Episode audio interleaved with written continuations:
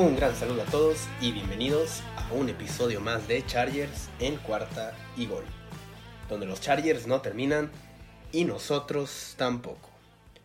Me da mucho gusto que puedan acompañarnos en un episodio más para hablar del equipo de Los Ángeles Chargers, que como ustedes saben siguen habiendo noticias y desde hoy comenzaremos a preparar lo que se vendrá para el día 28 de abril, que todos lo sabemos, uno de los días más importantes del año, el draft de la NFL.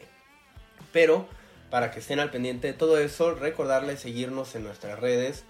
A mí me pueden encontrar en arroba luischavez08, a la cuenta de este programa en arroba cuarta y gol chargers y también a la cuenta principal de cuarta y gol en donde pueden eh, tener eh, noticias, análisis de todos los prospectos, de todos los equipos, eh, ahí también en Twitter y por supuesto en YouTube para que también puedan en formato de video ser parte de este análisis ¿no? que se está haciendo con, con tantas ganas.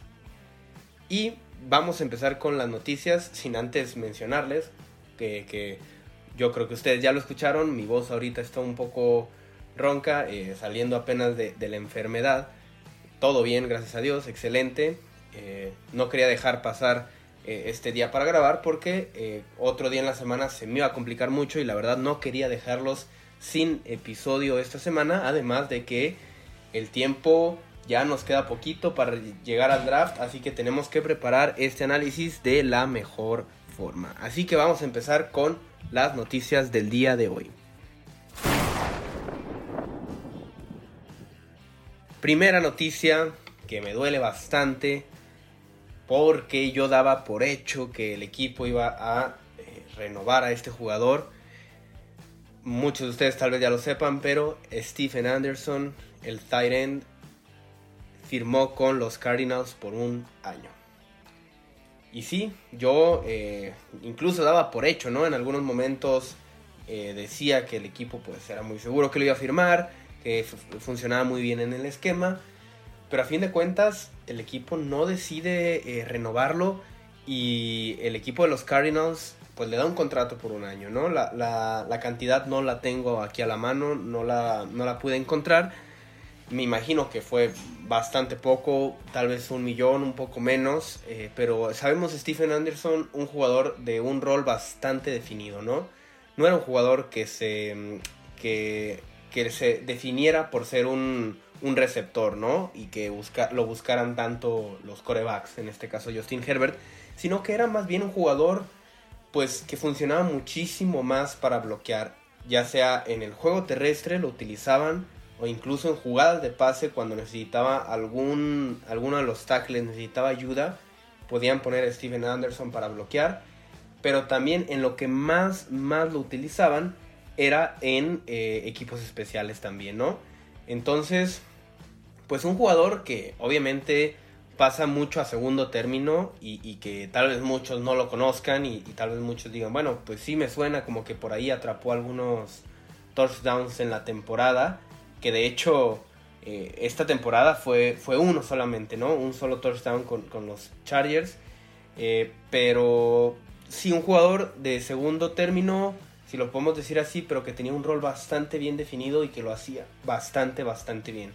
Eh, así que bueno, Stephen Anderson eh, saldrá del equipo. Como ya les dije, él la mayoría de, los snaps los jugó en los equipos especiales, ¿no? Y aquí, bueno, aquí lo, podemos ver. El 52% de los snaps que jugó los jugó en equipos especiales. En la defensiva solamente un, un 29%. Entonces, un jugador que era mucho, mucho más utilizado por esta parte. Y que ahora, creo, supongo, que Trey McKitty será el que eh, tome su lugar, ¿no? Que aquí, pues tal vez a muchos nos, a ver, digamos así como que a Trey McKitty lo seleccionamos en tercera ronda para ser un Tyrant bloqueador. Mm, pues como que no gusta tanto la idea, ¿verdad? Es un poco extraño, pero creo que el equipo, eh, obviamente con los, con los alas cerradas, con los Titans, el, desarrollo es mucho, mucho más lento que, el de otros jugadores, ¿no? No se espera eh, ver a un Tyrant que desde el primer año impacte, o el segundo, incluso el tercero, muchas veces hasta cuarto año es cuando empiezan a impactar más, ¿no? Entonces, este, bueno, por ejemplo, Kyle Pitts, hay un, una excepción a la regla, ¿no? Pero sabemos de lo que fue Kyle Pitts. Pero sí, Stephen Anderson ya no estará. Trey McKitty muy probablemente tome su lugar. Eh, porque también vimos su capacidad de bloquear y lo hizo bastante bien. Así que junto Trey McKitty, a Donald Parham y ahora Gerald Everett, pues este será nuestro cuerpo de Tyrants para, para la temporada, ¿no? No dudemos que por ahí pueda llegar algún, eh, algún agente libre todavía eh, en el draft, que lo veo bastante complicado. incluso creo que tal vez después del draft, ¿no? Como un drafted free agent, que por ahí todavía tenemos a un que, em, que llegó por esta vía, ¿no? El año pasado, después del draft, y que sigue estando en el equipo de prácticas, ¿no? Estoy hablando eh, de Hunter Camp Moyer, pero sin nada en especial, o sea, no, no, hay que emocionarse, ¿no? Eh, pero creo que sí, muy claro lo que va a pasar ahora con, el equipo y, con esta posición de, de tight end que pues Stephen Anderson deja y se va para los Cardinals.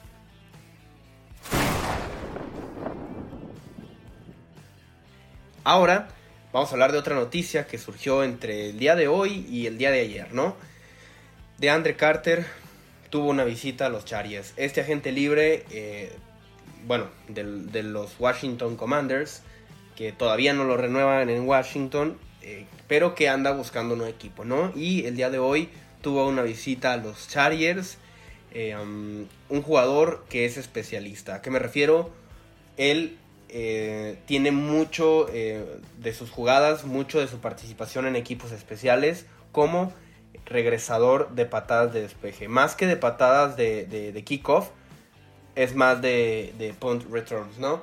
Eh, él, bueno, ya, ya ha estado en varios equipos y esta última temporada con el equipo de Washington tuvo 16, 16 regresos de, patadas de despeje para 134 yardas y 36 regresos de patada de, de kickoff para 904 yardas, ¿no?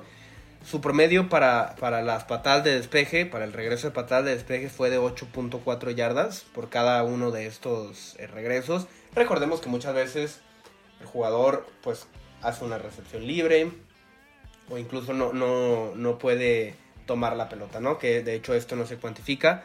Pero eh, en los kickoffs tuvo 36 eh, regresos de kickoff para 904 yardas, para un promedio de 25.1 yardas por regreso, ¿no?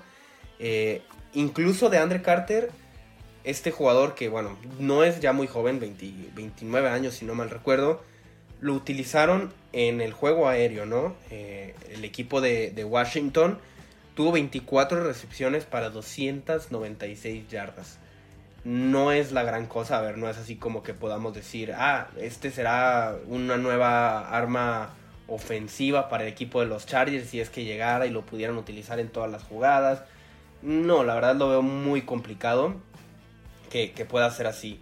Eh, de Andre Carter eh, en, este, en este año eh, tuvo, como ya comenté, pues bueno, 24 recepciones para 296 yardas. En realidad tuvo 44 targets, entonces su cash rate no es muy bueno, ¿no? Del 54% no es un jugador que se destaque por ser un gran receptor, pero que igual forma podría ayudar al equipo, ¿no? Andre Roberts, que fue el jugador que fungió en este papel como regresador de, patadas de despeje y de kickoff en la segunda mitad de la temporada. Recordemos que llegó a la mitad de la temporada. Pues él es un agente libre, ¿no? Y que todavía el equipo no lo ha decidido renovar. Y yo creo que si no lo han renovado ya con la llegada del coordinador especial, creo que pues no van a tomar ese, ese camino, ¿no? Con Andre Roberts. Él, Andre Roberts, tuvo 12 regresos eh, de, de patada de despeje para 66 yardas. Un promedio de 5.5 yardas por regreso.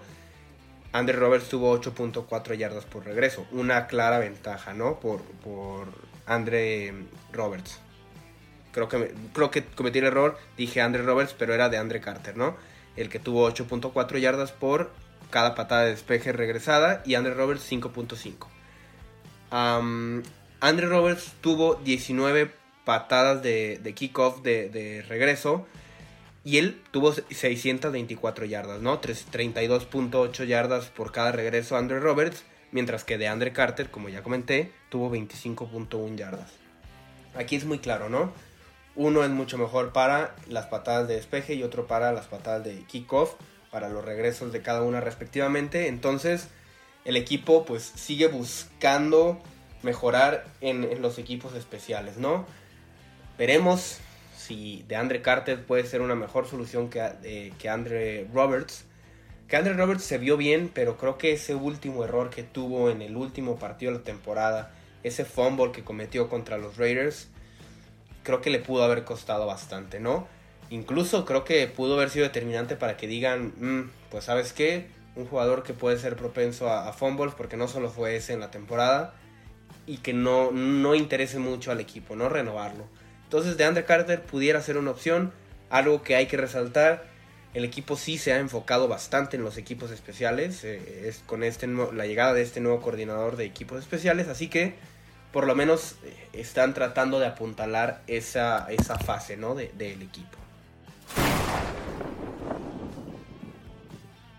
Y por último, la última noticia que rápidamente vamos a comentar antes de pasar a lo que ya llevamos al episodio de hoy es eh, que ya se dieron a conocer las fechas para las actividades eh, antes de, iniciar de lleno, ¿no? La, esta temporada. ¿Y a qué me refiero? Después del draft tenemos estos eh, OTAs que el equipo hace para también mucho para los novatos. Eh, bueno, todos los equipos de la liga, ¿no? Lo hacen. Eh, y aquí, estos serán en varias fechas, ¿no? Tenemos tres días en mayo, que son el 23, 24 y el 31. Y en junio tenemos eh, cinco días, que es el primero de junio, el 3, el 6, el 7 y el 9. Para que todos estemos pues bastante bastante al pendiente, ¿no? De esto, porque de ahí obviamente saldrán reportes de los novatos que ya habrán llegado al equipo. Y por su parte el Mandatory Minicamp, es, eh, este será del 15, al, el 15 y el 16, ¿no? Entonces creo que también para ponerlo, a ver, no es como que esto defina qué es lo que va a pasar en la pretemporada, pero eh, creo que sí puede empezar a darnos una idea, sobre todo con los novatos, ¿no? Esto es bien importante, con los novatos podernos fijar y podernos, eh, poder observar cómo les está yendo en el equipo.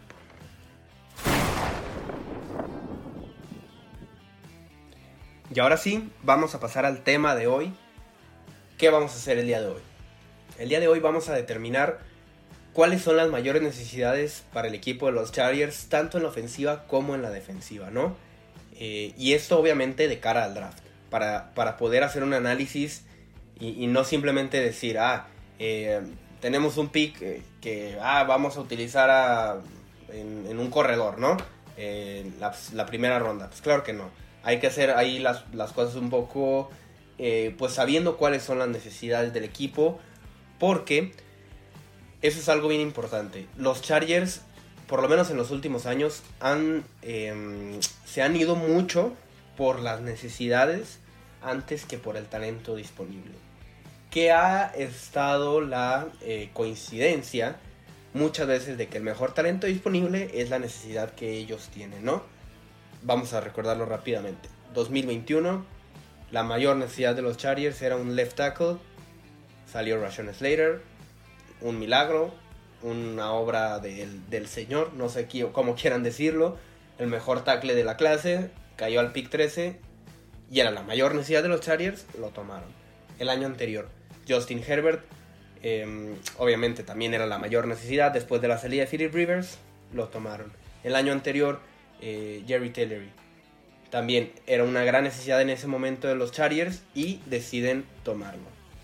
Antes de eso, con Derwin James, etcétera, ¿no? Entonces, pues sí, los Chargers es un equipo que suele em, preferir, perdón, que prefiere eh, buscar el de cubrir la necesidad que buscar tal vez el talento, ¿no?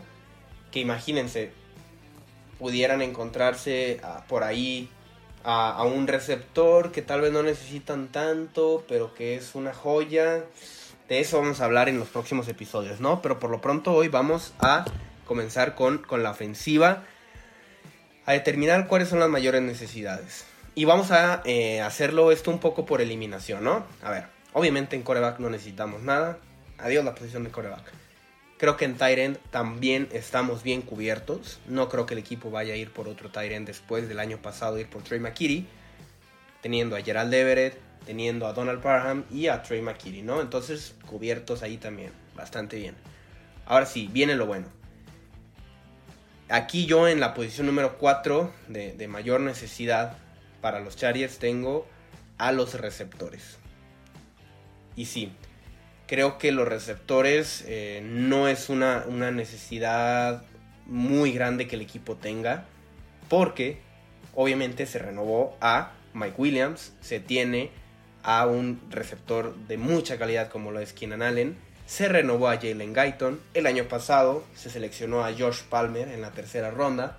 Entonces, por lo menos ahí ya tienes cuatro receptores que eh, has contado con ellos desde el año pasado y que sabes lo que tienes y que creo que es una buena base, ¿no? Tener estos cuatro receptores, obviamente no estamos diciendo que Jalen Guyton sea lo mismo que Keenan Allen, pero pues Keenan Allen te funciona bastante bien, muy bien, de hecho, junto a Mike Williams, por ahí tienes a George Palmer y Jalen Guyton. Y si las lesiones respetan, como fue, sucedió la mayoría del año pasado, pues eh, no tendrás mayor necesidad, ¿no? Que aquí ya lo hablaremos en próximos episodios. Creo, aunque no sea una, una de las mayores necesidades de los Chargers, creo que por ahí puede haber un wide receiver en el pick 17 este año, ¿no? No lo voy a adelantar más, pero creo que pudiera ser así. En el puesto 3, la, de mayor necesidad tengo a los running backs. Y aquí, eh, en este momento, pues sí, contamos con Austin Eckler, que es el número uno clarísimo del equipo y que si pudiéramos correr con él toda la temporada, todos los snaps, todo el partido, se haría, ¿no? Pero ya hemos visto que Austin Eckler no funciona bien de esta forma y necesita a alguien que le ayude y que le ayude a cambiar el ritmo, porque él es uno muy explosivo, un jugador muy explosivo, que, que tal vez obviamente las defensas saben que vendrá una jugada por pase, etcétera. Entonces, creo que este mm, papel que hizo Justin Jackson la temporada pasada, pues se necesita que alguien más lo haga, porque Justin Jackson no ha regresado al equipo, no lo han eh, firmado, nadie lo ha firmado, pero pues es agente libre, ¿no? Por ahí a mí me gustaba un jugador como Marlon Mack que pudiera ayudar a cambiar este ritmo, pero pues bueno, él ya llegó a los Texans y, el equipo de los Chargers tal vez pudiera buscar en el draft eh, un running back que eh, les ayudara, ¿no? A, tener esta dualidad de corredores porque, pues ya dije, Austin Eckler, sí, se tiene a Larry Roundtree, que se seleccionó el año pasado, pero pues como que no gustó mucho, y Joshua Kelly, pues bueno, Joshua Kelly, ¿no? ¿Qué podemos decir de él? Ya dos años y pues ha decepcionado bastante. Y ahora sí, las dos mayores necesidades del equipo. La necesidad número 2, guardia derecho. En estos momentos no se tiene a nadie, no se ha renovado a Yabushi. Ya hablamos el episodio pasado de esto, muy en específico. Y, en estos momentos, pues no se cuenta con, con algún guardia, tal vez de mucha confianza. Porque sí, se tiene, obviamente, al, novato eh, Brendan Jaimes, pero pues el año pasado no jugó ningún snap y esto tal vez pues, nos pueda decir bastante, ¿no? De, lo que podemos esperar de este jugador. Eh, se tiene obviamente a, jugadores como Drake Pipkins, que, pudiera jugar como, como, como guardia, pero él ha jugado más como tackle. Storm Norton también, que es más tackle.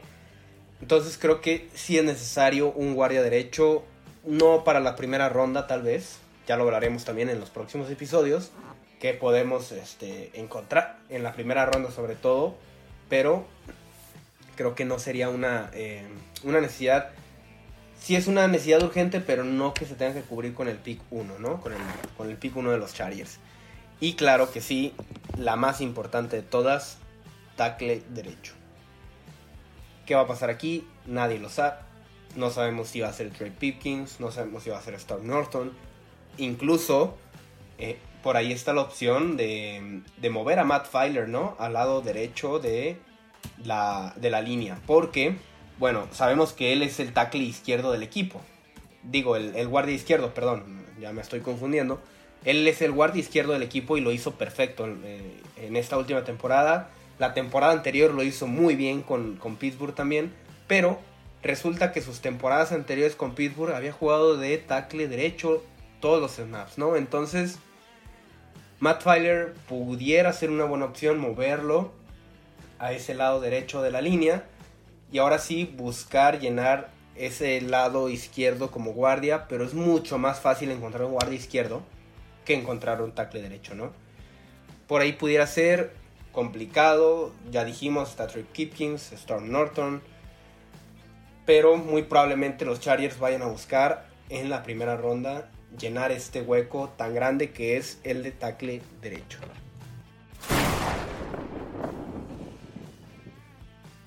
Y ahora vamos a hablar de la defensiva y sus necesidades, ¿no? Y aquí lo voy a hacer al revés. Aquí sí me gustaría empezar por lo que yo creo que es em, tal vez lo más necesario en cuanto a números, pero que aún así creo que los Chargers como que no les importa tanto y no van a buscar en el draft, sobre todo con el primer pick, eh, no van a buscar eh, llenar este hueco, ¿no? Y estoy hablando de los linebackers. Se fue Kaiser White y, y esto pues dejó al equipo con la posición bastante, bastante mermada. Sí, se tiene a Kenneth Murray, se tiene también a, um, a Amen Bombemiga, pero, ¿qué más, no? Drew Tranquil también está ahí. Ya tenemos a tres. Pero les gustaría que estos tres fueran los linebackers titulares para el equipo la próxima temporada. Quién sabe, ¿no? Está difícil.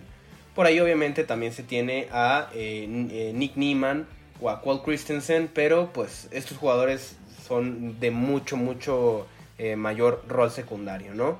Entonces, linebacker pudiera ser una opción, eh, bueno, para mí es de las mayores necesidades, la que más débil se ve por lo menos, porque tal vez en las otras posiciones tampoco tienes mucho, pero por lo menos tienes a un jugador que, dices, bueno, esto, con esto tenemos, ¿no?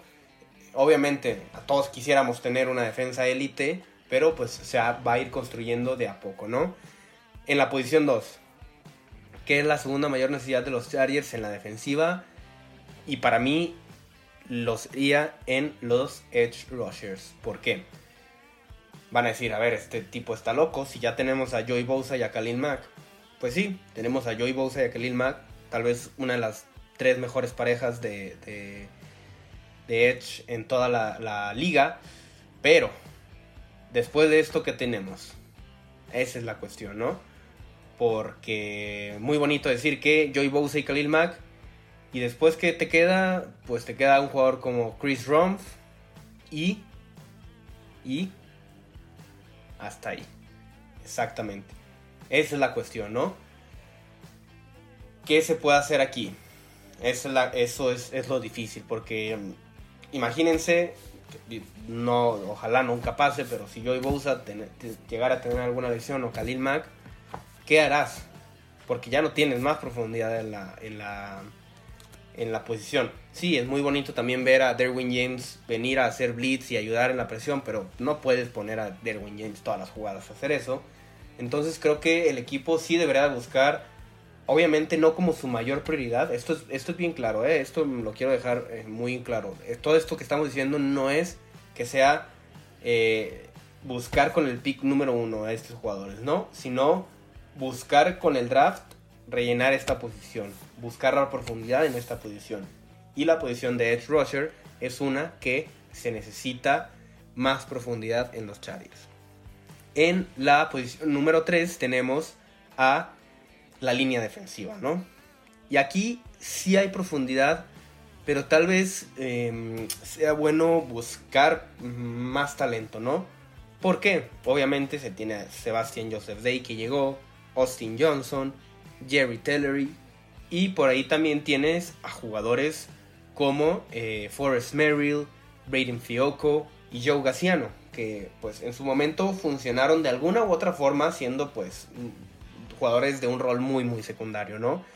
Creo que, como ya dije, profundidad sí hay, pero por ahí tal vez se pudiera buscar agregar una joyita, muy específicamente en el pick 17, muy específicamente de la Universidad de Georgia.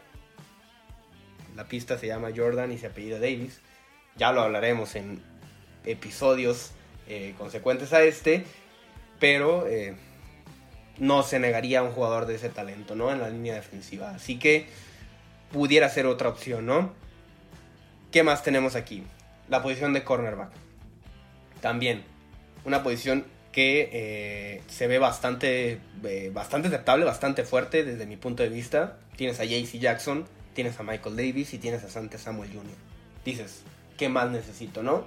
Excelente, tres grandes corners, pero ¿qué pasa? Si se te cae alguno de esos, el que sigue en el roster sería Tevon Campbell. Y pues, si algunos de ustedes lo recuerdan, eh, Campbell el año pasado fue una cosa lamentable, uno de los peores jugadores de todo el equipo, incluso peor que Storm Norton para mí. Eh, entonces, pues no puedes, no puedes jugártela así, ¿no? Muy bonito pensar que nadie se va a lesionar, pero pues no puedes hacer eso. Entonces, tal vez por ahí buscar otro, otro jugador de corner para eh, seguir teniendo profundidad en la posición sea una muy buena opción. Y por último, pues sí, los safeties. Porque aquí eh, sabemos que no es tanto el número de jugadores que necesitas. O sea, tienes a Derwin James, tienes a Nasir Adderley y tienes a Logie Gilman. Todos han cumplido bastante bien su fusión.